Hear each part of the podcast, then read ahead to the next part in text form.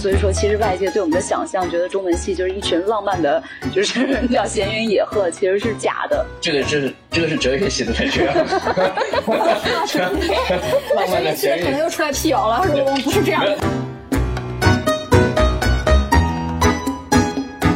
我还是能够一天能做做个十七八个小时，还是可以。这么久、十七八个小时，天哪！就你在赶论文的时候，早上起来做做做做做做做。哦，这就是小天为什么没有走博士之路的原因，他一定要站起来。人生最大阻碍就是情感上的 虚荣，是吗？也没有，也没有，这个给我窄化了，窄化了。刚还西西弗斯，呢就窄。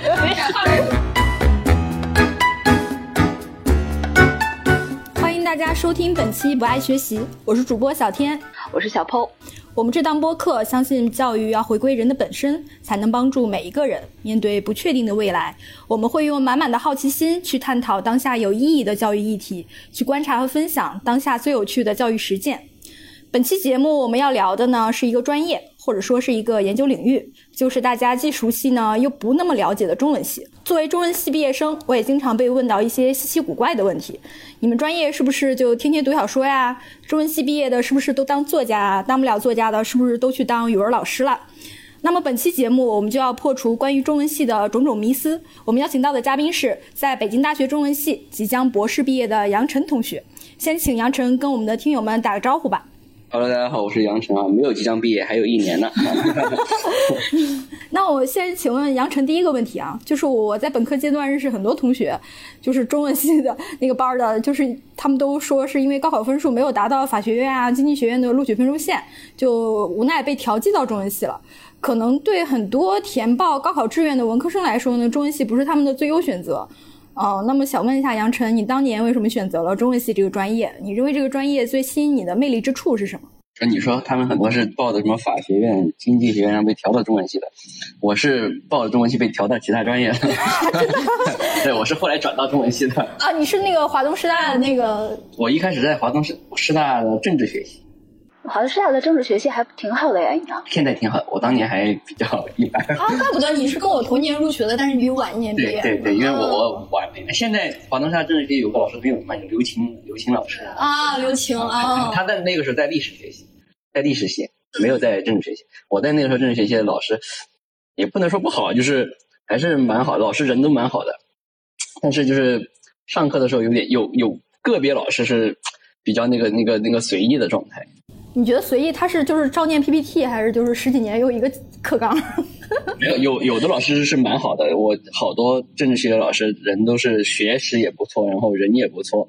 就上课他会跟你讲，他说他说如果你觉得我讲课讲的不行，你就自己去图书馆念书啊，你不用来上课也无所谓啊，他会这样。然后他上课其实虽然不是特别精彩，但是你可以学到好多知识的，这是一种，就是呃大部分是这样的一一群老师，还有一群老师是。就是你就看他那个，你不知道他水平到底咋样啊，因为他也没显露他的水平，因为他上课就不讲这个学学术内容，就讲一些稀奇古怪的什么啊，讲个这个算命啊，啊，讲个这个我们我们当年上那个思修课，啊，思想道德教育那个，像呃思想道德教育像政治修养那个，老师就一直讲那个算命啊，我不算算命好特别准特别准，但是不能跟你算啊，这就跟你算你这个承受不了啊，我承受不了，我算的太准了。然后还有还有老师这样，还有老师是上那种教行政啊，我们那个时候叫政治学与行政学，然后那个老师教行政学的，上课啊从来不不少那个课教上的内容，就讲那上海人啊，那哦，我告诉你哦，那那上海男那烧菜啊，我 嗯，那不能不能天天烧，不能天天烧烧烧你就毁了，知道吧？那这种就这种，上课讲这种啊，这听这课有啥意思？就没意思嘛。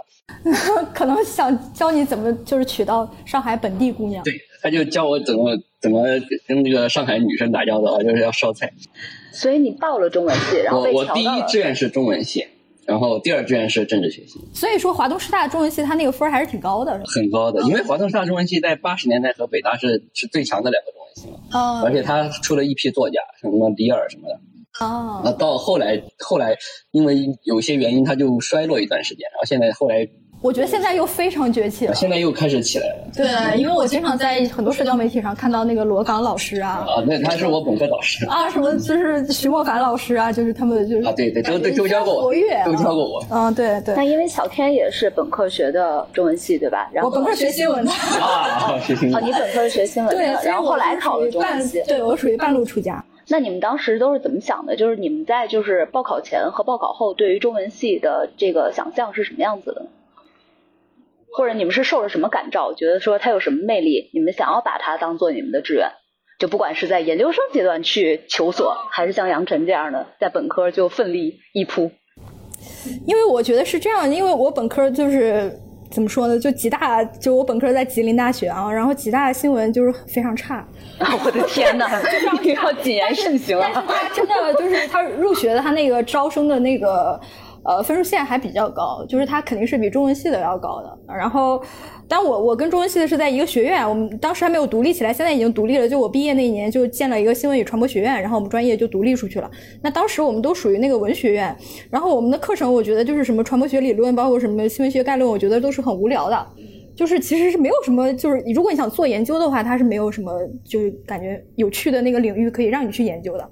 然后，但是我当时是旁听了很多中文系的课，然后就吉大他那个鲁迅研究是有一个传统的，就鲁迅研究有好几个人做的不错，然后所以当时是会被一种比较理想主义的那种情怀对所感召吧。然后，而且当时是对那个现当代文学那边特别感兴趣，然后读了很多的那个文学作品，然后所以就决定，如果说继继续要就是升学的话，就还是要考这个专业啊。杨晨呢？我是高中毕业的时候，我报两个嘛，就第一志愿是中文系，第二志愿是那个政治学系。呃，其实两个我都还还蛮喜欢，在当时还蛮喜欢的，虽然我也不知道他上的是啥，对，当时都不了解都。都都不了解，就确实、确实是，就是后来我还是希望做一些跟高中生推广一下，就到底大学这个专业上啥这个内容，因为当时确实完全不知道你大学上啥。然后为什么报中文系？中文系是因为我自己比较喜欢读书啊，读读小说之类的，就是读很多，我当时喜欢很读很多外国文学的书啊。其实其实跟很多人那个想法一样，你觉得中文系就可以看好多文学类的书啊，这是一个比较普遍的这个迷思啊。第二个是报政治学系，政治学系是因为我当时我们那个语文老师就经常会在教室后面贴《南方周末》，然后哦那个报纸哦啊，报纸上很多文章嘛，有一个就是那个刘瑜，刘瑜就是现在清华大学的教授刘瑜，就经常上面写哦，我。当时也很喜欢他。对，然后他当时有本书很有名，叫《民主的细节》。对他关键的水位，对然后那系列关键的水位是后来后来的后来说的。嗯民主细节就是他当年在美国哥大的是吧？对，是的，写跟《南方周末》写的专栏文章集写的，当时看了那本啊，觉得还还挺有意思的，搞政治学。然后他还有一本书叫叫那个什么，给你一颗送你一颗子弹啊，嗯也是写的他留学生活的那个状态。哎，因为他是一个学政治学的人，然后写的内容还蛮有蛮有意思的。其实我哎搞得还我觉得还这个专业还挺好。我当时看那个书记得很清楚，挺挺受振奋的，就是他讲那个民主，然后民主和自由嘛。后来他引了潘恩的一句话，就是那些试图享受自由的人，必须同时忍受肩负他的疲惫啊。这个我觉得就特别能打动我，就觉得哎，感觉政治学也不错啊。后来就报了这两个专业，然后那个分因为考的分不高，就最后是调到第二志愿，就是到政治学系了啊，就这么到政治学系了。嗯那你们就是上了中文系以后，觉得说其实自己曾经误会中文系的点是什么？你们还有清楚的印象吗？我我因为我是上了学之后，我，就是读了研之后，我是换了学校嘛。其实我我因为也也就是跟着导师的原因，我是觉得，就以往就可能自己在备考的时候，或者说对传统中文系的想象还是比较偏，就是什么现当代，就是鲁公毛八老曹那些经典的文本，也包括当代文学的那什么像毕飞宇他们那些。然后，但是像到了那个北大之后，我发现北大就。就是反正就是有有有那么一个研究脉络吧，就是比较偏那个青年亚文化，还有包括大众文化的，包括就文化研究这一块儿，就是更多的从性别、阶级和或者说种族这些维度去切入，就是视野更广阔，就不不仅限于文本。然后我到了那个北大中文系之后，我就感觉好像真正的文学作品读的反而就比较少了，就可能就是批判性理论接受的这这方面的训练多一点，嗯，然后要不然就是嗯。怎么说呢？就是你好像如果想要做什么研究，你就不得不去打游戏，或者是去刷 剧，或者要去看网文什么之类的。就觉得如果这真的是自己的兴趣的话，那真的是非常惬意。嗯，就是他那个研究方向是有一个大概的是往那个方向偏的。对，反正是肯定北大有很多人都是都是在做这方面的研究。嗯，杨晨觉得呢？因为你就是更加有话语权。他那个硕士阶段其实跟本科不一样，硕士阶段他有一个比较比较特定的专业方向研究了，对。然后你你那个本科阶段肯定是不一样的。然后我当时我当时要决定转专业的时候是。这一个是因为我在政治学系不太满足，就是我觉得很多困惑得不到解答。就是我在政治学系上的时候，其实有很多关于政治学或者政治哲学以及中国的政治状况的一些想法和一些看法，很多困惑你需要得到解答。其实作为一个刚刚进入大学的本科生来说，其实你你当时高中阶段的很多疑惑，你需要在大学之间得到解答。但是你在我在当时的政治学其实很多困惑是没办法得到解答的。嗯。然后就觉得这个状态不太好，就是一一个原因，我要决定转系。第二个就是当时我我这个这个追我们班一个女生失败了，我觉得我离开一下，我就不想在这里待了。所以你追的很大张旗鼓，你们整个院的人都知道？你必须要以转院这种为代价。我们那个系，我们那个就一个班，总共就一个班啊。嗯，所以你相当于是大二转专业的是吧？大一结束转，嗯嗯，结束转。然后当时我感觉其实整个整个状态不是特别好。当时我我我还看我当时写的文章，就是不断引用那个梭罗的一句话，就是大多数人都生活在一种生活在一种平静的绝望之中啊，但是你必须要去，就是那个像那个死亡诗社里面的，你要去那个 break it，就打破它，打破它打破它。然后我就打破它的方式就是，我就不在这儿待了，换个地方待。逃避法。然后因为但中文系其实是我本来是我第一志愿，是我第一志愿，然后。但我但我在大一的时候，我听了好多专业的课，听了哲哲学系的课，听了其他专业课，但从来没去听过中文系的课，也不知道他具体讲啥。但是至少我还是读过些书，是吧？读过些书。然后那段时间就准备那个转系考试，要转到那个中文系去。我也不知道他转系考试要考啥，我也就懒得复习了，就天天躲在那个图书馆里看那个金庸。啊，后来面试的时候，面试的时候。笔试题目记不得了，忘了。面试的时候就抽题嘛，就跟后来去北大抽题一样啊，就抽题，抽到呃就问，那个题还挺挺适合我，就是问呃金庸和鲁迅谁伟大？哎，我不是看了，我看了，我在图书馆看了一周金庸，那鲁鲁迅也也比较熟，哎，这不是正好吗？就你怎么回答的？忘了，这么重要，怎么给忘了？那我其实这种题目嘛，你就其实要。就给你个机会说一下他们两个的长处，对，就不是让你真的让你选，其实让你谈一下你对这两个人的理解什么的。说回来，那你就是好不容易上了中文系以后，有发现有破除什么误解吗？就中文系它很多，我以前想象其实很多跟很多人想象一样，就是呃读很多小说，但确实也是读小说，但它很多其他的方面就是你要被迫或主动的去接受非常多的新的你可能不愿接受的知识。比如，比如说，你可能以前就对，比如说对现代小说感兴趣，对，嗯，对外国文学感兴趣。那中文系它本科是要分的，是要文献、文学、语言学，就三大方向。然后本中文系一一般比较好的中文系的教育是这个三个方向你都要学。比如说，你可能进去之后，你不仅要学现当代小说，学那个西方小说，你可能还要学那个古文字，然后学音韵学，学语言学，语言学。那如果你不是对你不是研究语言学，你学就特别枯燥，就是那种什么语法呀、什么拼音啊，音特别古代还有音韵学那种特别特别枯燥的一些，其实一些一些蛮蛮累的学起来。估计北大的也是差不多就这样。你学那个语言学的时候就感觉特别痛苦。嗯，我那个时候就你要被迫去学这些，其实你不是特别感兴趣的东西，作为你的一个接受的一个知识的来源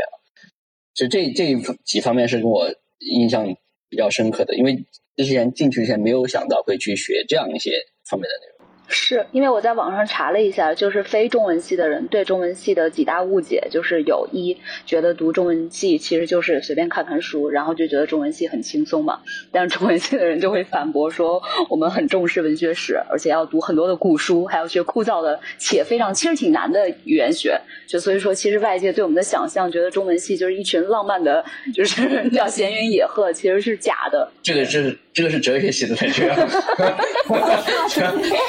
浪漫的可能又出来辟谣了，说我们？不是这样。他们当年应该是八十年代、九十年代、九十年代吧，就是他们说呃说复旦大学应该主要是哲学系的，就是他们 呃其实是说复旦大学就是 说他们是自由而无用的灵魂啊，自由而无用的灵魂。现在不也用这个来自我标榜？对对对，就以前是那么说的。啊，这个就特别适合哲学系的人，那他们才真是自由而无用的灵魂。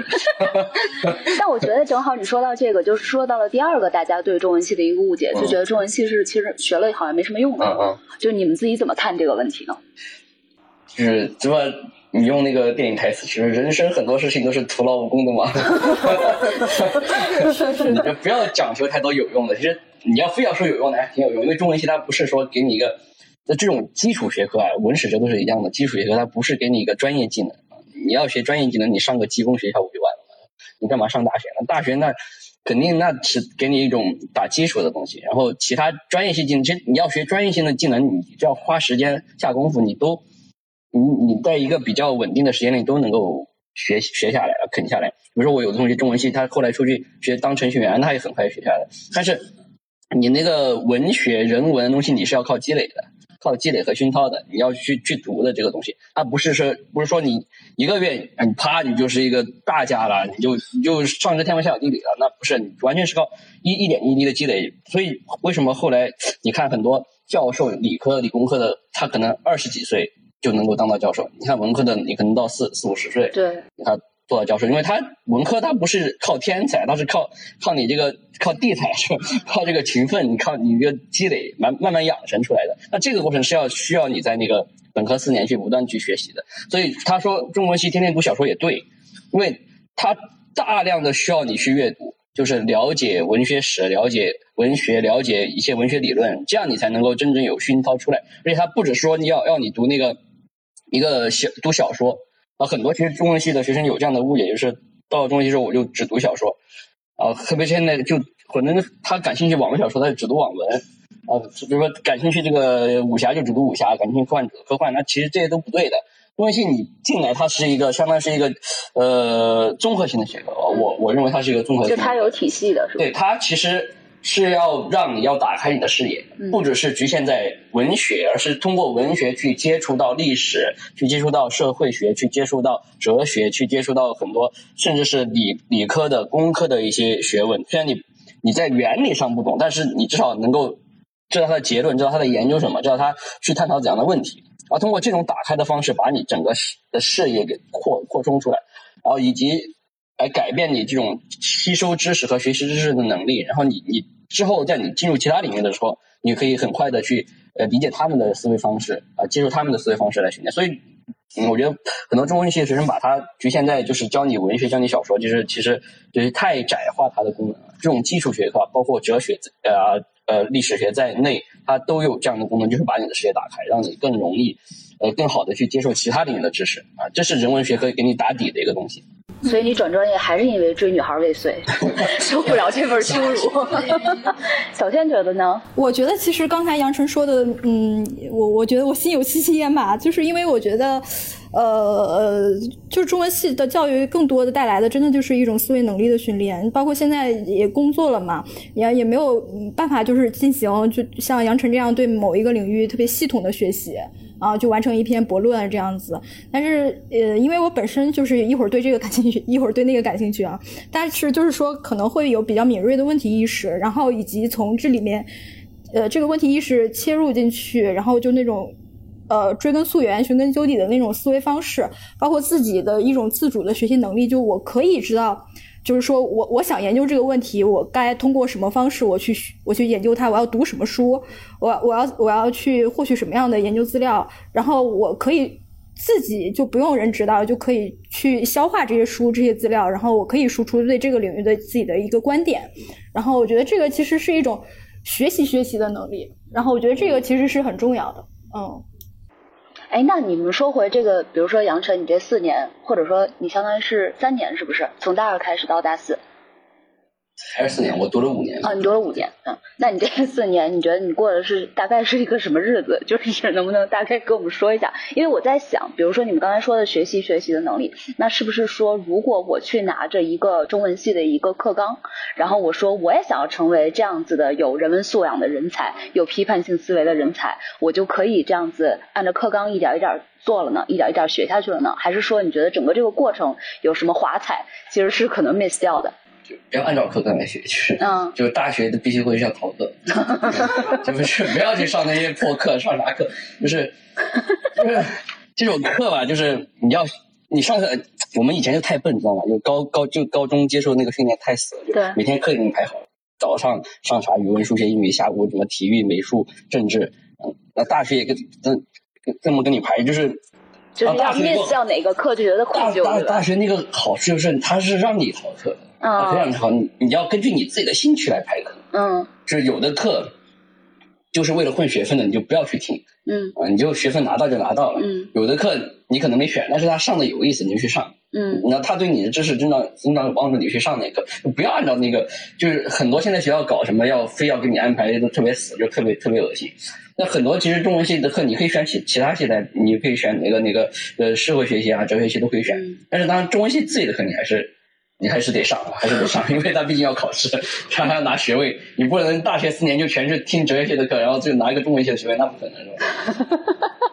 但其实我知道你成绩是很好的，虽然你是转专业的，但是你后来去上，最后还是以第一名的成绩对保研北大吧？对对。小天的意思是说，不要听那个学霸说大家可以逃课 这种话。就对于学霸来说，他随便负责复习两天，他就可以一百分。逃课不是说你逃去玩，逃课你去看其他的，就是看你感兴趣的。对对，所以你本科学习的时候，你你觉得最重要的是什么？你觉得最重要的是就是说去维亚通识的旁听其他院系的课，还是说你自己在图书馆用功，就是看书呢？还是对就就其实中文系最重要的就两方面嘛，一个是读，一个是写，就最基本的，就是读肯定是最基础的，因为你要你要先有积累。比如说中文系，它要求你读很多的文文学作品的，鲁迅啊、金庸啊，包括外国的雨果呀、这个托尔斯泰呀，对吧？你都得读。你你要知道别人讲啥，你才能够理解他整个这个脉络。然后第二个就写，甚至某某种程度上说写写是跟读是一体的，因为你如果不写的话，你读那个是没用的。因为读写本身它不是说你要写个东西，而是写本身是一种反思性的过程。这个好像特别划时代。就是因为我在网上查的时候，就是华师大的中文系有一个叫钱谷荣教授嘛，就是他提出来的，就是他，尤其他在招研究生的时候，嗯。他其实就是更重视，就是你能不能把你的这些知识用写作的方式来表达出来。呃，这个我是第一次听到，嗯。因为我们我们我们我们以前宣传钱钱谷荣教授，他都是文学是人学嘛，嗯，就是中文系的那个传统，就是这个我是第一次听到，但是这个是是其实我自己的想法，就是因为写它本身是一种你反思你的生活和你的那个学习的一个过程，就是像那个苏格拉底说的，就是未经反思的人生是不值得过的嘛。你这个反思过程，你不是光想你就反思出来的，是吧？你要么你要么给别人讲，你要么就自己写。写着写的时候，你就会哎想到我之前哎读的哪念的哪句诗，读的哪个小说里面有这个情节，啊，他他突然冒出来，在我写的时候，哎，我就想到，呃，那个什么，绝大多数人生活在那种平静的绝望之中，就写下来了。就写情书的时候，没写过什么，我那个时候已经没有情书这种老套的这种表达这种这种这种 old school 的 old school 的方式了。但其实咱俩是一届的，那你要反思一下，你为什么会采用欧很老套，对。不啊不，但是就中文系的写情书是一种比较古典的、很传统的一种方式嘛，就是请这个这个什么红笺还要红笺，还有这个蝇头小楷写一下。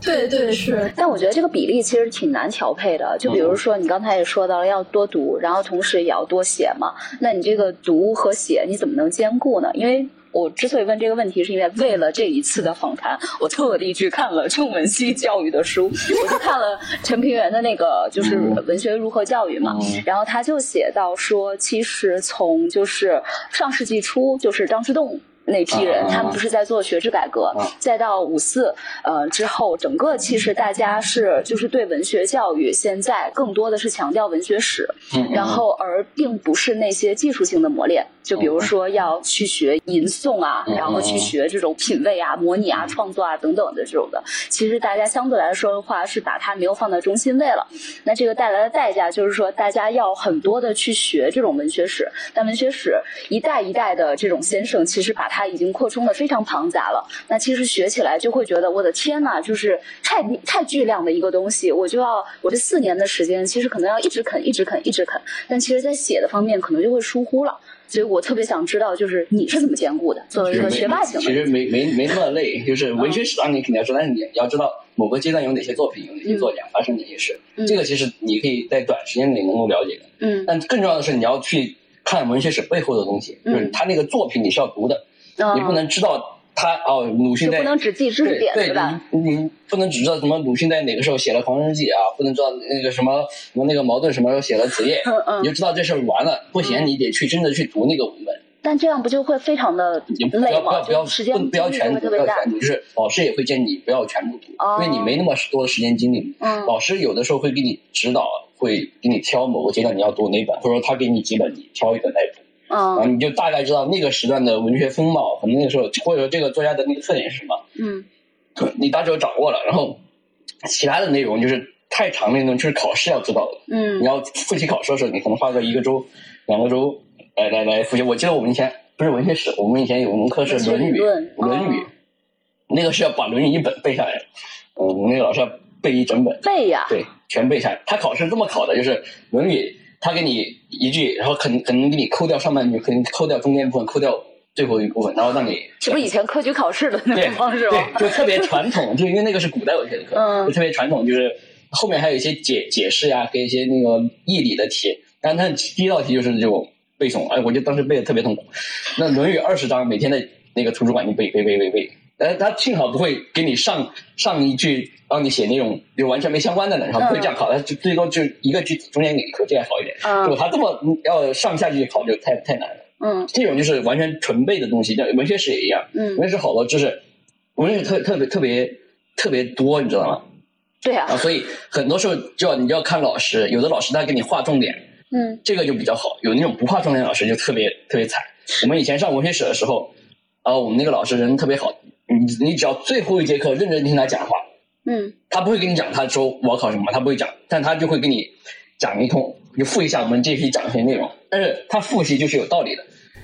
就他你他复习哪块内容，那肯定是要考的。你在最后一节课认真听，你就知道考试必定考哪块对啊，必定考哪块。至少他那个范围里面，他 A、B 卷都给你讲出来啊，对大致哪些块，你就按这个去复习，就不用全部像文学史、中国文学史。你用我们当时用的袁行霈那本四本还是六本？哦，四本还是六本的，特别特别多。这种就是还算比较好的老师，就是给你一个大致范围，至少能够一个周、一个周、两个周能够复习出来。我们以前考那个古代史，就历史的历史系列的一门课，考古代史，夏朝讲到清朝，最后要给老师给范围，老师不给，妈一大帮学生把老师里三层外三层围得水泄不通。那老那老师跟那个外交部发言人一样，是吧？随便你们怎么稳的，我就给你们打太极，一个字不讲这。种老师哦，那这种老师好讨厌啊。最后挂了十多个，嗯那我那我们那教务愁啊，说哎呀，这咋办呢？说老师你少挂几个吧，学生受不了啊。这种老师就没有一个大局意识。没有是有是有这样的老师，就比较有个性，是坚持自我的原则。一个老师是历史系的，我们中文系老师从来不这样。那你怎么去兼顾写的那一块儿呢？就是说，你还记得你都写了点啥吗？写日记，情书。就每天，因为我我那个时候，我现在没有这种没有这种状态。那个时候刚刚从高中毕业到大学的时候，还比较具有反思性的意识，嗯就是每天每天晚上睡觉之前，我一定要就是记一下今天做了些啥，哇，做做了些啥，然后写一下写一下那个那个今天有些反思，就我我哪件是哪事做反思？你这是伟人的习惯。没有，后来就没有了。后来我发现我当不了伟人，就不做这种无用功了。你反思你一天的行程，还是反思我今天的 就我今天做了啥，今天做了啥，嗯就是开始是那种流水流水账的形式，大概做了啥，然后后来还加了点心情的这种描述。啊，后来时间太忙了，就没有天天写，就可能隔个几天写一下这几天发生的事情。嗯，然后，然后这个时候写的时候，你就不是现刚刚发生刚刚写，就是有一点文学创作性质了，因为它是你对过去发生的事情的一个复述。哦啊，这个复述中有很多记忆的偏差呀，有有很多你故意的这种这种这种扭曲啊，有一种那种很很甚至是一种随意的这种创作啊，随意的创作。哦，我后来看我的日记，发现很多都是一种文学创作，很多总结性的、描述性的，还有很多抒情的段落，都是跟可能跟发生事情有出入嗯，啊。但是看起来就是，其实你是在整理你的生活的一个过程。那我觉得这因为生个很好。生活本身是一个杂乱的东西，对就是就跟你的人的大脑一样的，你的你面对的那个整个的世界是其实一 一团混乱，嗯 但是你的大脑把它总结和提炼成一个有因果关系的东西，嗯然后这样形成你对这种时间和生活的连续性的意识。嗯然后你写也是一样的，但是这个东西就不是说你大脑的自觉过程，而是啊大脑大脑的不自觉的过程，而是你主动去来整理你的生活，就通过给你的写，对对对对，把你的生活的因果和那个那个发生的这些脉络给理清楚，嗯然后以便你决定，或者说你知道你接下来，你知道你过去发生了些什么啊，这些是怎怎样发生的，然后你对这些事情的理解是怎么样的，然后你才能决定你接下来要怎么去更好的去生活这样的状态。嗯嗯那那你就是保研到北大之后，就是你为什么又选择接着要读博呢？或者说也把研究生的这块儿跟我们说一说，因为你们俩都是北大的研究生，都是对对中文系嘛。就你觉得你现在回顾研究生和本科最大的不一样是什么呢？就本科其实特别幸福的一个阶段，那个时候就是有点像高中啊，因为高中，嗯、如果大家都高考过嘛，你高三的时候其实特别简单，虽然特别累啊，特别特别累，特别折磨人，但是那个时候特别简单和明确的阶段，就是你知道你有一个目标，你是要高考，仿佛那个目标是你人生的唯一的关卡，你过了这个关卡之后，就是人生一片坦途。在那个时候，所有的艰辛指的是因为你有个明确的目标，这个目标就决定了你高三高三一年或者高中三年整个的生活，因为你认为你过了它，你的人生就完完美了，就没有任何困难了。或者就很确定，吧？对对，就很确定。这种这种确定性的感觉，就是高中给你的感觉。你所有的你高中的那种对辛苦的坚持，都是建立在一种无比确定、无比确定的基础之上的。但是后接下来就都是后来不可承受的生理后来你之轻了你你发现你过了这关卡之后，你以为你是过了这个人生的这个呃重要的这个难关，但你发现这个真正痛苦在后面，是吧？高高三的时候，老师天天管着你啊，每天目标明确，做卷子、考试、得分啊，其实很简单。你你到了本科之后，就开始没人管你了啊。那个时候你是就就是你说的，就是生命中不能承受之轻啊，你要轻飘失重，你要飘起来了。这个时候你也完全靠自己来自律啊。但总体来说，比起那个硕士阶段，本科还是自由的，还是自由的，因为你有大量的时间去自由去支配安排，你不用把你限定在某个领域。说我刚进大一，哎，我要研究那个巴金啊，刚进大一我要研究那个呃陀思妥耶夫斯基啊，没有这个想法，进去都是呃随便乱听课、乱读、乱听讲座，也实际上是在一个不断摸索的过程。有的人可能就会去大量去实习啊，大量去实习；有的人可能就呃在图书馆大量看书。我觉得都是一个去探索和和和去实践、去经验生活的一个过程啊，我觉得都蛮好的。但是你到了硕士就不一样了，硕士其实是一个一个转换点，你要决定你是要继续待在学校，还是要呃去工作啊。这个时候你就要有明确的划分了。如果你要继续待在学校，那硕士阶段你可能还要继续再大量读书、大量学习。但是如果你在硕士阶段你决定可能以后要去工作的话，那他你就要开始准备去面向社会的很多东西了啊。这个时候你就要明确划分。如果你要去学习的话，那你要有个方向，就大概你要我要研究哪一块，我对哪一块感兴趣，就不能再像嗯不也不是说不能像，就是你还是要读书，但是这个时候你要有针对性的读，就是你要研究这块内容，我要有哪些基础做准备，我要读这一块的书。啊，我我什么书我可能要先放下，然后如果你要去工作的话，你就有规划你要尝试哪些行业之类的啊，可能就这是硕士跟那个本科阶段有点差别的地方。本科阶段你还是一个属于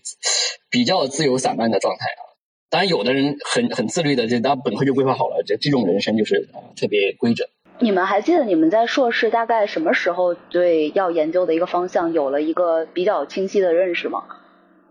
还是说你们选择说我要成为硕士的时候就已经有了某一个研究方向了？没有没有，当时反正我是没有，没有没有嗯，对，因为想想现在很多人读读硕士不一定他是很明确研究，可能他是要有更好的学历。你现在这个内卷太严重了，你一个本科可能学历不够，啊你要拿到一个硕士学历，可能好找工作一点。有的人就这么想法，其实硕士阶段这个还还还不太不太有这么强烈的要求。嗯，那你就把你自己的那段博士的也都抻长了一起说吧。就是你大概在 哪一年，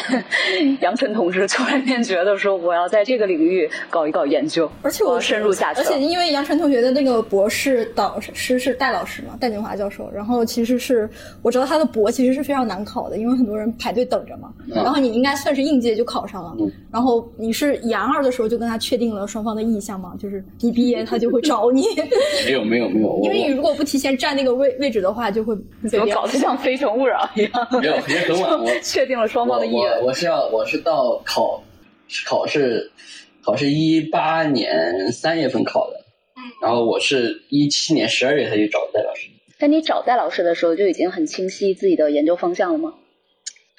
有个大概的方向，但是具体做什么还不知道。我觉得你正好借此机会说一说你现在的研究方向吧。我现在我现在博士论文可能做后人类主义那块，嗯，啊，这个名词有点有点奇怪，就不展开。其实主要是想 还是想探讨就是，呃，技术和人的关系，技术和人的关系。就因为现在我们，呃，可能很多人把文学研究，呃，像人文研究啊，不说文学，人文研究这大块都划定在一个比较圈地自萌的状态啊。就我们搞搞这个文化呀，搞搞这个文学呀，搞搞这个历史知识啊，哲学知识啊就好了嘛。但是。没有，现在没有这样的这个空间给你搞了。就我我那个论文有个基本表述，就是新技术革命带来的这种威胁已经兵临城下了。嗯，你必须要出来回应它。嗯，那这种回应的结果就是出现了一种叫做后人类主义的东西。嗯，就是人他已经被技术给改变了，说人不再能够离开技术生存。你看，我们每天谁谁能离得了手机？啊，这很简单，就是就是一个很简单的后人状态。你的这个人的属性不再是由你作为人的生物。生物学上的意义来决定，而是说你作为一种技术和技术共生的存在来决定。它怎么来理解这样一种生存模式，以及我们怎么来文化领域来内化技术的冲击以及回应这种技术状态，就是我大概的问题意识是在这块。啊，所以挑了后人类主义这样一种回应技术的一个一个。呃，思潮啊，一个九上世纪九十年代中辉选那个思潮来做一个研究的方向。但是我当时还没有这么明确，我呃去考的时候，就是我说可我可能对这块感兴趣，就是我觉得我们不能够在就是固步自封，就只讨论文化的东西，很多技术的东西，因为我以前做科幻的，其实也还比较相关，所以很多技术的东西我们必须要去面对它。那怎么去面对，怎么去讨论，就是我们可能要面对的问题，因为可能以后以后来说。像刚才说的，很多人说，很多人说中文系啊、哲学系啊、人文学科都没有用。为什么？这个就是技术思维。因为很多很很那种应技术应用性的技术，它又要求你要有时效回报的。但很多人文学科它是没有时效回报的。嗯，这个问题的提出本身就是这种技术生存状态的结果。为在以前不可能提出这样的问题，它不讲求这种有用。但现在为什么会讲究这种有用？就是因为我们已经整个生活被。上世纪二战之后出现的一大批新技术给重新结构过了，这个结果就是我们必须要面对这样的问题。我们我们要有用啊！你们要求我们要有用，那么你们要求我们要有用，我们就要回应一下我们为什么要有用，以及我们为什么会面对这样的问题。嗯，就是我那个要要做这个方向的原因，就当时当时有这这这个想法，但因为考的时候其实大概讲了一下，那那老师也不会太特别深究你啊，大概知道你你。要了解哪些方向，你要做什么就就行了。所以，真的当一个博士开始了的时候，就是每天的大概的生活就相对来说是比较呃 boring 的了，是吗？就比较突出的，想看这个题了，是吗？我觉得你过得很有趣，很丰富。我我主要是你分人分人，有的人是那种特别坐得住的人，嗯，就是因为感觉要搞研究了嘛，就总觉得他是要沉下去。对对是是。但有的人就就没那么坐得住，就我可能就介于两者之间吧，有时候坐住，有时候坐不住。那我还是能够一天能做做个十七八个小时，还是可以。这么久啊？十七八个小时？天呐！就你在赶论文的时候，早上起来做做做做做做做做。哦，这就是小天为什么没有走博士之路的原因，他一定要站起来或者躺下。我两三个小时是极限了吧？我我以前写硕士论文的时候，写到我都都那个颈椎都出问题了，就是一直做。从早上开始写写写写一直做，因为那个时候我是考完博士再去写的，就时间特别紧，我四十天写完的，每天都在疯狂。那个月是那个写硕士论文胖十斤，硕士论文胖十斤。相对来说，我觉得写写我本科论文的时候，我是一个比较好的状态，因为我写本科论文的时候，我本科论文还是有五六万字，然后那个时候状态特别好，因为我就上午七点四十，那个时候生物钟也比较稳定，七点四十起来开始写论文，写到中午十一点去吃个午饭，吃个午饭之后回来打一会儿游戏，然后可能十二点半睡个午觉，睡个午觉之后下午两点两三点去健身，然后健身完了晚上回来看电影，然后睡觉，第二天就这样。我本本科就这样特别稳定，我写完论文瘦了二十斤。那我知道，其实你除了就是说在学校里面的这种基础的课业之外，其实你还参加了很多就是学术会议嘛，然后还包括什么学术研讨之类的嘛。那学校其实也是，嗯，因为读研阶段应该就经常做 presentation 嘛，然后读博阶段肯定更多嘛。嗯就比如说这这周有几个报告，两个报告、嗯三个报告，嗯就觉得很疲惫嘛。嗯在这样的这个有其他事情间插进来的时候，你是怎么安排自己时间的呢？其实那个，我建议别人都是建议，就是你把那个工作分到每天做，就是今天完成多少，今天完成多少，就定量，然后你你每天也不会特别累。但是我经常的状态是，就我觉得这个东西我要写，我要先有些东西我还不了解，我要去先去了解一下就可以，我要先看看一些文献，看一些书，然后然后看着看着觉得哎那方面好像也没有，可能那方面这块也得再看一下。就不愿动笔，然后最后就到最后一天，最后一天可能一天写个一万字，写个两万字，就这样。就就就我现在经常处于这样一种状态之后，就是感觉对我这个负担还是挺大的。就后我，所以我我如果建议别人，我还是建议就是你每天写一点，每天写一点就会就会好一点。但感觉那个非常反人类，就人类的习惯都是希望说 deadline 实现对对，就是 deadline 是第一生产力嘛，但是其实最健康的状态就是你每天有定量工作。但我就在想，是不是因为就是人文学科特别容易陷入到这种问题里面？因为比如说是工科，很多人就是做实验嘛。对对其实做实验室，你每天确实就是要每天跑实验室的。对，因为文科它有的时候你那个思路来了是挡不住的，对但你如果思路没来就很痛苦。对，然后思路没来之前，又会很在乎那个后机的那个过程。对对对，就是你要不断的不断的看你，我们以前学那个古文论，它有的写那种古代写那种文章之前，要要要先沐浴更衣啊，熏 香，要早血精神啊，对对对就要每个状态特别好的时候来写啊。对而且天气也要好。对对对，就是 才能让才能让你这个文思泉涌啊。对对对就是这哦我们那个积累就是这样一个过程啊，就是你要不断的就是让你那个思路出来，就是你空你天天那个呃干想你可能干不出来，你就不断看看看看看。但其实你写的时候，但其实你写的时候才有思路，真的是。对对但你不愿意写，就觉得你这个没想好，那个没对想好，，或者我还没机机构呢。对没吧机构对。但是你真的话，你真的写要真的思路是你写出来的，是你边写才能边有思路。是，我觉得读理工科的博士，他可能相较于文科博士，他的道德上的负担感会轻很多。对这个其实每天都在搬砖。这这个其实对文科博士压力很大，就是你可能今天没写字儿，但是你看了很多书，一个字没写，对你的心理压力也会很大。对对对对对焦虑感是不会因为对看书了就对，它不会消除的。然后因为你没写字，没输出，你光输入了。对重要是你要输输出呀，对是吧？就是其实看别人是看你输出，不看你输入的。你管你输入多少，你一个字没写，那你就是白瞎。对那所以这个其实精神压力还是蛮大的。对，所以特别是你在我觉得论文阶段的时候，所以我觉得你之前说的那点我还挺认同的，就是你不管怎么着，就是你读了多少，你其实还是要写出来一对些，因所以为你一定要还是得写用输出倒逼输入。对对对，个确实确实是个倒逼的过程啊！你你不用写来逼，你就很多很多思路就是，比如 d a y l i g h t 为什么会有生产力，就是他逼你写，就不是 h t 生产力，你写的时候有生产力，有对对有思路。对对对对 g h t 是逼你去写了，你不得不写了。对对对，其实刚才杨晨也提到，就是文科博士的那个心理压力的问题嘛。因为我其实我也了解到很多文科博士，嗯，都有就是说啊、抑郁症啊、焦虑症啊啊对什么的这种对很常见啊，我们身边很多人都有。但是我我感觉你就是一个快乐读博人啊。没有没有你们没见到他的痛苦。没有，就是我都在寝室痛苦呢，就是把这个欢乐留给别人，把悲伤留给自己。所以你怎么调试自己的心态的呢？我以前会运动，运动，运动是个特别解压的方式。对是因为以前特别喜欢长跑，不是长跑，我我都在跑步机上跑，其实还是每天能跑五公里。因为我高三的时候经常看那个村上写那个，当我跑步时我在、嗯我我在谈什么，当我谈跑步时我在谈什么。嗯我就觉得这个生活方式挺村上哦，顺便提一下，那个村上就是特别反人类，他是什么晚上九点睡觉，早上凌晨四点起特别早起，对，对然后开始写写写小说，写到九点，然后去跑马拉松。那是因为他刚开始的时候没办法靠写作来养活自己，所以他靠开了一个小酒吧。对对，他开开酒吧的。所以他这个作息跟酒吧的作息是一致的。啊，后来没看也这么作息，就特别反人类了，就觉得我太太恐怖了，这个自律精神啊。然后我我就特别羡慕这种状态啊，就希望能够这么这么这么跳。所以你就是靠呃运动是吗？对，运动运动其实特别，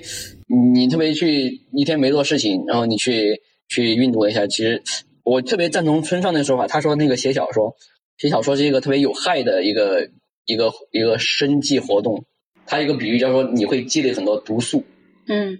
然后运动是你把这个毒素去排掉排排掉的过程。啊，你你那个搞搞这种写论文呐、搞这种理论研究也是这样的，你需要去把你一些积累的一些负面的情绪和负面的能量给散发掉。运动是一个很好的方式，就是你运动可能你运动运动的时候也啥也不想也好，或者说你运动时候听个是听个咱们的播客也好，嗯，你都能够帮助你忘掉那个写论文的东西。有的时候其实你需要回避一下的，有的时候你专注于焦灼这个状态，你永远想不出答案。那就有时候你走开一下。然后你再回来，可能发现你，哎，这个东西好像通了，我就跟那个我们看前段时间看那个《四路吃水》，是毛主席说过，就是啊，就是有的事情啊，你一下想不通，你走开时候回来之后，哎，好像又办成了，嗯，啊，这是那个辩证法啊，辩证法不要一直逼啊，不要一直逼，一直逼就没用，你走开一下回来，哎，换个角度，那思路好像可能又来了。我觉得小天这个问题，某种意义上也是在问，就是因为你也是在搞学术嘛，而且在很长一段时间都在搞学术，就是你在这个过程中有没有觉得对这个题你开始觉得迷茫了，或者沮丧了，或者走不下去了？有啊，我撞到南墙了。每每天都在自我怀疑，就每天吗？就是这种搞这种，特别是你在没有写出来之前，嗯你可能每天，我觉得可能不只是写论文，你写小说、搞那种其他的文学创作也是一样的。嗯你可能每天在怀疑自己是不是这个题目有问题，这个题目到底到底有没有意义？嗯，然后这个就这种价，对就是这种信念感是从怎么可以就是在你的生活中去 建立出来呢？其实很很难，我觉得这个很难，就是就有的时候你的信念的崩溃就在一瞬间就崩溃了，就是成年人的崩溃往往在一瞬之间。是的，因为我看过一个漫画，他就说你如何击溃一个博士，就是你指着他说你研究的东西毫无价值。对就是很容易，很容易就崩溃掉。其实，对就人这种信念是很脆弱的，嗯所以你每天要去，我我的那个感觉是，这是一个不断斗争的过程，嗯你永远要跟这种虚无感做斗争。嗯就说，说我我感觉，我个人认为，其实人本身他是，啊，其实也不是我的感觉啊，就是以前那个有个法国的哲学家科耶夫，他讲那个黑格尔那个精神现象学，他说那个人的本质就是一种深刻的虚无。嗯。所以他把这个人的那个欲望认定为要去求求得认同的欲望，嗯。求得他人的承认，嗯。所以你要不断的去进行生死斗争，嗯。甚至去进行历史上的荣誉之战这种，然后这种状态我，我我把它给给脱离它原语境理解，就是你每天要跟你自身的虚无做斗争，嗯这种这种虚无，在你平时如果你不去做这种博士呃纯学术学院的生活的话，你是可能被掩盖掉了。你嗯被忙碌的生活，你被每天的这些奔波给给填满，嗯你是意识不到这种虚空的嗯虚空和虚无的。但是如果你一旦进入到这种纯学术、纯思辨的这种环境环境之中，那这种虚无感会非常强烈。嗯，就你每天都要和这种来吞噬你的虚无感做斗争，哇，这是一个我我感觉啊，就我个人的体验而言，是你无法终结的过程，嗯可能是你你你要一辈子都要和这种深刻的虚无感做斗争。嗯然后你要怎么做斗争？你就要去用意义来填充它，去你创造的意义来填充它。那怎么去创造意义？就是你每天需要完成的课题，就好像是一个，好像是一个那个西西弗斯一样，就是你不断要推巨石上山，今今天推上去，然后明天下来，你要继续推，每天你要想到用不同的方式去推，嗯嗯这样才能够保持你的那个信念感维系下去，直到你能够不再被那个虚虚无感所打败。但是我觉得这个是不可能的，就是你可能到另一个阶段，到一个更高层次，它会有更其他的更深刻的虚无在那儿。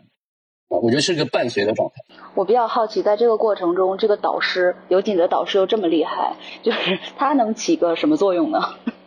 就是嗯，我我其实遇到的导师都还蛮好的，就是很多很多老师，像我呃那个数学老师贺老师，他会其会其实跟你谈心之类的，哇，就会跟你跟你谈了解你的生活呀、感情问题都会跟你聊。然后，然后那个 所个以你人生最大的阻碍就是情感上的 虚无，是吗？也没有，也没有。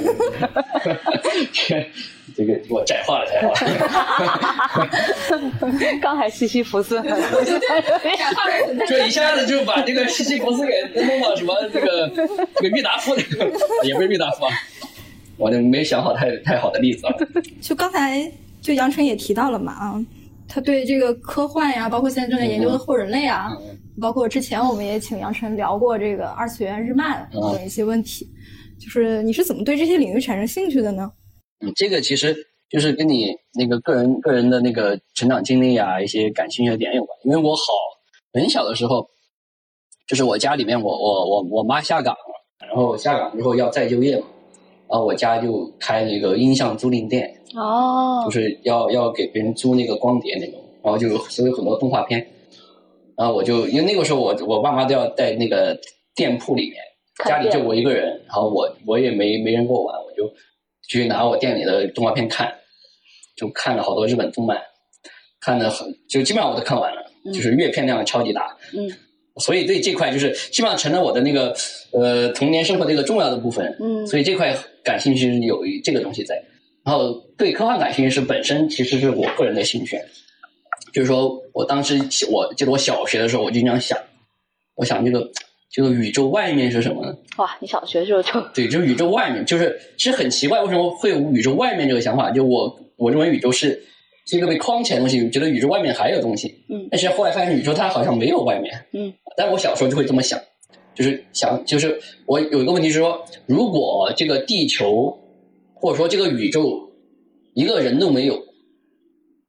就是一片虚空，那这个为什么要存在呢？嗯，我当时就这么想，就越想越越觉得，哎呀，好奇怪啊！读读后来读那个科幻小说，后来读到《三体》，就是它其实是给了你一个解释嘛，因为为什么宇宙是这样的啊？宇宙是这样的，是因为有一个有一个黑暗森林啊，有一个那个高维到低维的降维过程嘛，它其实给了一个对对这种宇宙的终极性的追问的某一种合理化的解释啊，合理化解释，所以这个是完全是个人兴趣，然后从这个就慢慢延伸到就对这种人的技术的生存状态的一些看法。嗯嗯嗯，其实我我觉得还是有你自己研究的那种，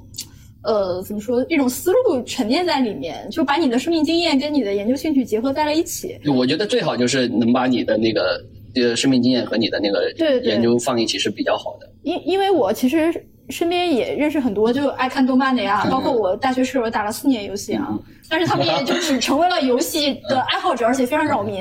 因为宿舍里面有人打游戏嘛，然后但是他们也也没有完全没有把它想象成我可以把这个作为我的研究对象啊。其实作为爱好也蛮好的，因为你变成研究对象之后，你就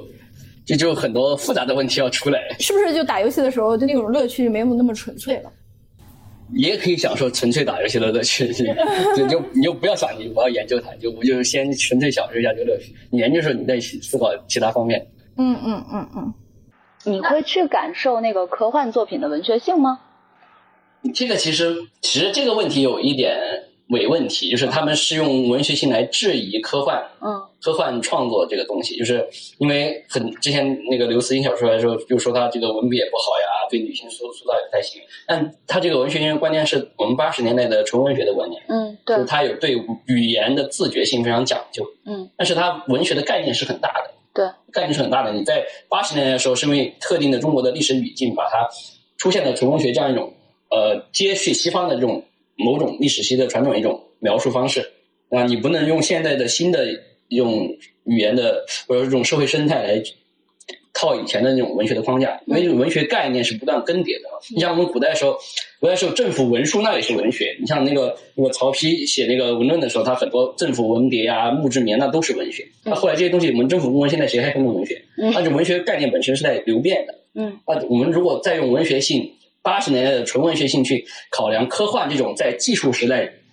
回应技术的这样一种文学状态的话，其实有有一点那个那个那个南辕北辙。嗯，所以你的理念一直都是不要固步自封。对，就是不要把把那个你框在一个框里面，嗯就是你的那个个体化是在不断的跃迁的跃迁的状态。之所以问这个问题，是因为我记得咱们当时做一窍不通的时候，其实当时有在有人有听友在听友群里面就问，就是当时就有激烈的讨论，说到底严肃文学和网文之间的那个差别和界限在哪里？正好你们的二位都是文学家，我记得当时小天给了噼里啪啦一顿解读。没有，就是其实我我我导师就是邵老师的一个观点，他觉得以后就没有什么所谓的严肃文学、精英文学跟这个。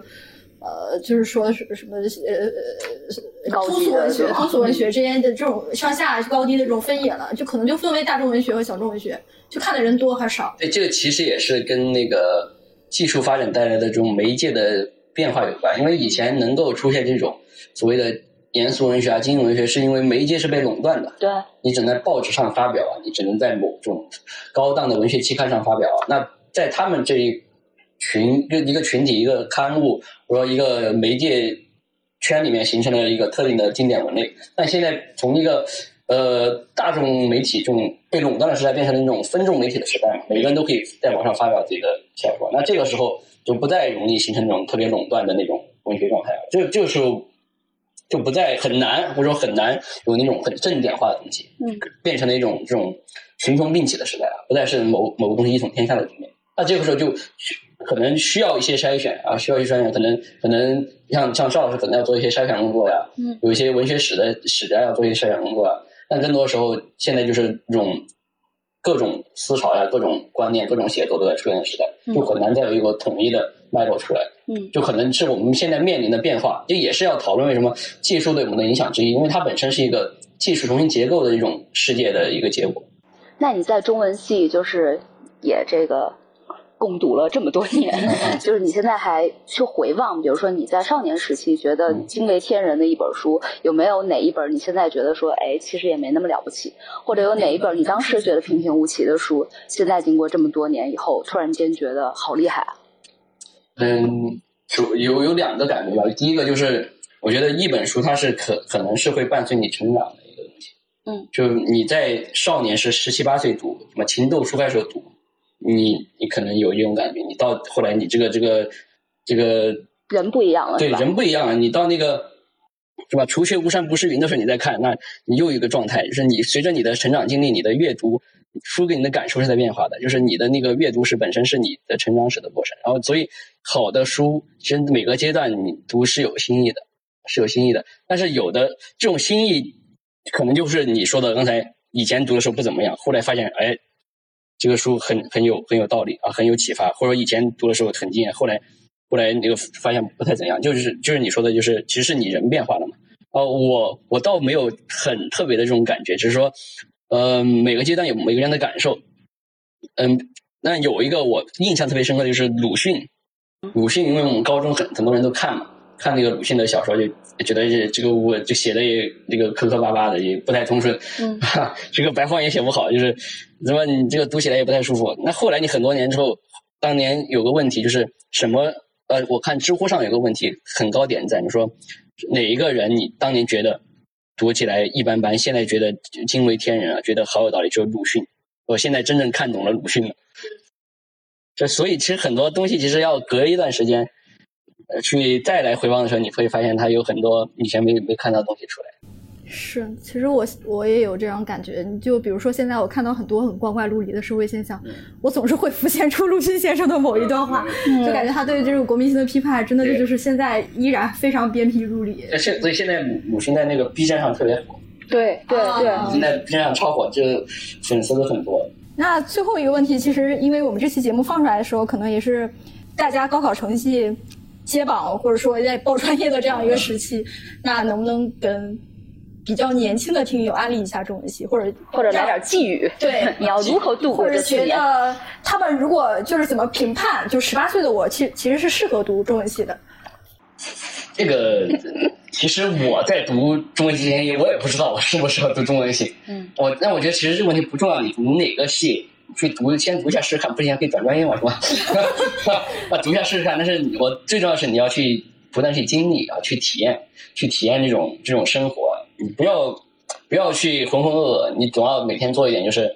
反伤的过程，就不要把每天过得一样，每天过得不一样一点。就 是我之前在看好早一部日剧，就是《龙樱》，龙樱就是那个阿部宽，阿部宽和那个长泽雅美他们演的。他就是讲那个日本的高考的事情，就是就是一帮人，就是那个阿部宽演的老师要怎么把那个一帮废柴学生让他们考上东大，考上东京大学。但他最后的时候跟他们学生说了一段话，他说：“嗯，考试啊，呃，大学考试它只有一个答案，对就是对，错就是错，你选对就得分，不选对，不选对就不得分啊。但是人生有好多答案啊，人生没有正确答案。他说，所以他说，不管你们考上还是没考上，都不要否定自己的可能性啊，啊，昂首挺胸，堂堂正正的活下去。特别好，昂扬的 ending 啊！好，非常感谢杨晨，这期播客我们就先聊到这里。听友们如果还嫌不过瘾呢，呃，想再追问一些问题，可以在评论区留下你的问题，或者去关注我们的微信公众号“不爱学习 Pod”，加入我们的听友群后，把你的问题抛出来。两种方法，你的信息我们都会收到，并帮你问到让你满意的答案。如果你认为本期节目有点意思，欢迎分享给你的朋友们，也欢迎大家订阅评论。嗯，对，呃，说到这个，正好我也在加更一条消息，因为刚才杨晨也跟我们分享了他和科幻之间的这个不解的缘分嘛。然后前不久，豆瓣上，呃，这个成都八光分文化的编辑也找到了我们，想让我们推荐一下他们出版的新书《四十道骑士》，作者呢是写过《守日人》《守夜人》系列作品的俄罗斯现代著名科幻小说家谢尔盖·卢基扬年科。这本书像很多科幻小说一样，也是从一个生生存游戏开始，有着活到最后才能回家的大逃杀式的设定。不一样的是，设计这个大逃杀实验的是货真价实的外星人，他们置身于高悬的穹顶，在观看着一批又一批懵懂的人类青少年是怎么上演着生存和战斗的戏码的。这本书也得到了刘慈欣和韩松的联袂推荐。嗯，我也读了一下，我觉得给我的感觉就是非常像戈尔丁的《蝇王》，就是虽然在写少年的故事，但是它并不是那种你知道他们总会获救的那样子，很像童话般的故事，而是从在对青年的描摹里面折射出了一个非常真实而且非常残酷的成人世界。啊，同时呢，作为一个成年人，你在看的时候也会非常认同的点头说，没错，我的少年其实就是嗯这样过。啊，对文学、对科幻感兴趣的听友们，欢迎在我们这期节目下留言，分享你对中文阅读和写作，以及你对中文教育的所思所想。我们也会选择两条优质的留言，送出《四十岛骑士》这本书给你。好，如果你认为本期节目也有点意思，欢迎分享给你的朋友，也欢迎大家订阅以及评论。谢谢大家，再见，拜拜。